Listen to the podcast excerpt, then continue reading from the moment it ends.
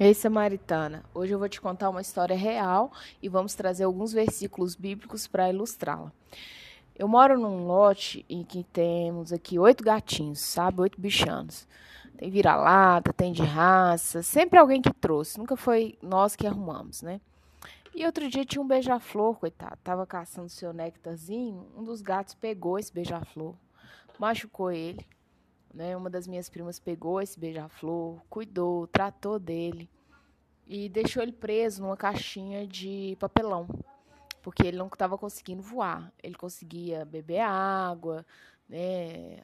Minha tia fazia uma águazinha com, com açúcar, mas voar ele não estava conseguindo. E um dado dia eu cheguei para minha tia, mãe dessa prima, e falei: olha, seria interessante procurar um hospital veterinário né, com assistência para passarinhos e fazer a doação né, desse beija-flor. A gente tem o Hospital Veterinário da UFMG que provavelmente deve aceitar esse tipo de animal, né? Para a reabilitação dele, que era algum problema, obviamente, na asinha, porque ele estava bem. E minha tia, ah, não, amanhã eu olho, amanhã eu olho, amanhã eu olho. E ele deve ter ficado aqui no nosso meio uns 15 dias. Mas além dela estar tá, né, com essa ideia de amanhã eu olho, Obviamente, os gatos também estavam sentindo o cheiro e imaginando entre si, né? Amanhã eu pego, amanhã eu pego, amanhã eu pego. Fato é, Samaritana, que quando nós estamos num ambiente que não é para nós, provavelmente você vai virar brinquedo ou comida de gato. O lugar dos pássaros não são dentro de uma caixa. O lugar do pássaro é um lugar aberto, amplo, com árvores, com sombra, com água não dentro de uma caixa, no meio de oito gatos. Bom, como já era percebido por mim, né, e interessante que as pessoas, né, os meus parentes da outra casa já tinham dado até nome para o beija-flor, né? todo dia de manhã cuidava e dava os seus, né, os tratamentos paliativos que ele precisava. E eu já sabia que ele ia virar comida de gato ou brinquedo de gato, né? Porque quando o gato ele, ele tem a ração e tudo, ele pega para brincar, ele não pega para comer, ele brinca, brinca, mata, um instinto animal. Então eu já sabia desse fim trágico. Quando foi semana passada, logo após o horário de almoço, eu ouço os gritos evorosos. Cadê o, o Piu-Piu? Já tinha um apelido, né? O Piu-Piu com os frajolas. Até, é, né? Irônico, né? Para não dizer cômico. E aí, né, obviamente, vocês já entenderam. Um dos gatos pegou ele, né, entre aspas, ele ficava num lugar seguro e sumiu com ele. Sumiu, pegou e já saiu correndo para a casa do vizinho. Nunca mais nós vimos o pequeno beija-flor, que estava saudável, porém com a asinha fraturada. Então, o que eu quero te dizer é o seguinte: eu fiquei imaginando a história desse beija-flor quis trazer para vocês três passagens bíblicas para a gente refletir e falar em cima delas. Ó. Primeiro está lá em Oséias 9, versículo 8. O profeta é sentinela contra Efraim. Ao lado do meu Deus, laço do passarinheiro em todos os seus caminhos, inimizade na casa do seu Deus. Aqui, gente, Oséias é um profeta, para quem não conhece ele, né? E ele veio trazer uma palavra não muito agradável para o povo de Israel. E ele falou: olha, o profeta, dentro da casa de Deus, ele é tido como um laço de passarinheiro. Né? E as pessoas viam o profeta ali com ares de. É, não é de medo, né? Mas com ares assim de afronta, né? Ah, tá querendo é pegar a gente, isso aqui é uma pegadinha. Então, via o profeta não como um facilitador de Deus, mas como um dificultador. Também uma outra passagem que eu quero trazer para vocês está aqui em Jeremias 5, versículo 26 e 27. Está escrito assim: ó, Porque entre o meu povo se acham é, perversos, cada um anda espiando, como espreitam os passarinheiros, como eles dispõem armadilhas e prendem os homens. Como a gaiola cheia de pássaros são as suas casas, cheias de fraude, por isso se tornaram poderosos e enriqueceram. Também a gente tem aqui Jeremias, um outro profeta.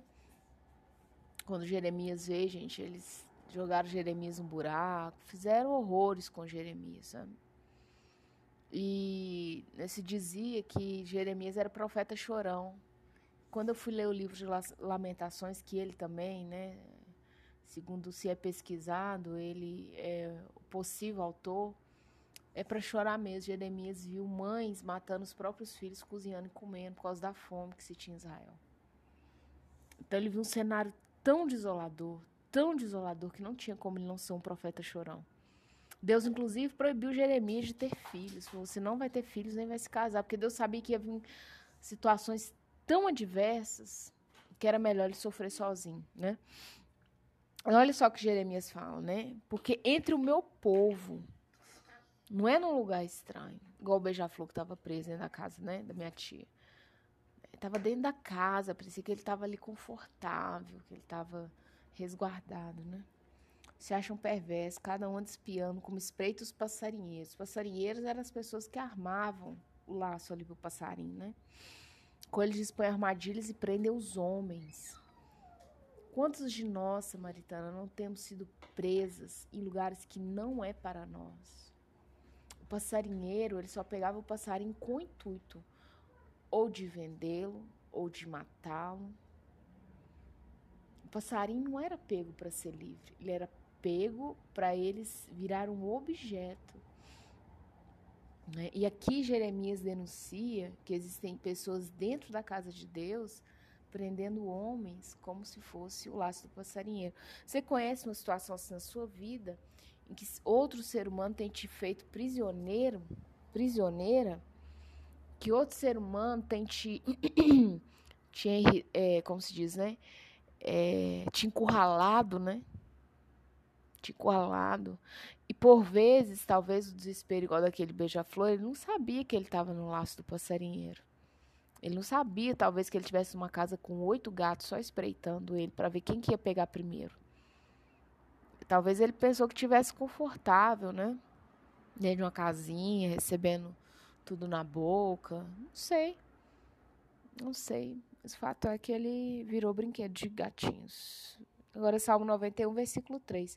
Pois ele te livrará do laço do passarinheiro e da peste perniciosa. É interessante que no versículo 6 do Salmo 91 fala assim: ó, nem da peste que se propaga nas trevas, nem da mortandade que assola ao meio-dia.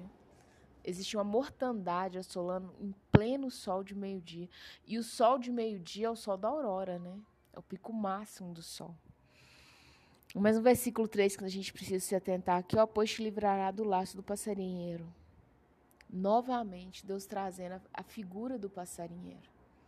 Só Deus, samaritana, pode te livrar do laço do passarinheiro. Só Deus pode te livrar de situações que talvez você esteja achando confortável, mas lá fora tem animais selvagens que vão pegar e vão te destroçar viva.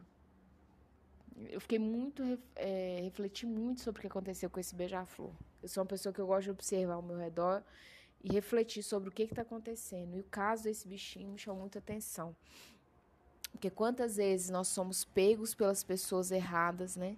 Tem muitos homens aí que, que eles fazem? Aproveita quando a mulher está no momento mais frágil, para se achegar a ela e parece tudo tão confortável. Quando ela abre os olhos, é um verdadeiro tormento, um inferno, né? Faz despedaça a alma da mulher, despedaça. Os que não despedaçam, né? Que o número de feminicídios tem aumentado tanto, tem uns que despedaçam a mulher literalmente, né? Fisicamente. E às vezes aquele beija-flor dá uma bobeira, uma bobagem, fazer voos mais baixos, né?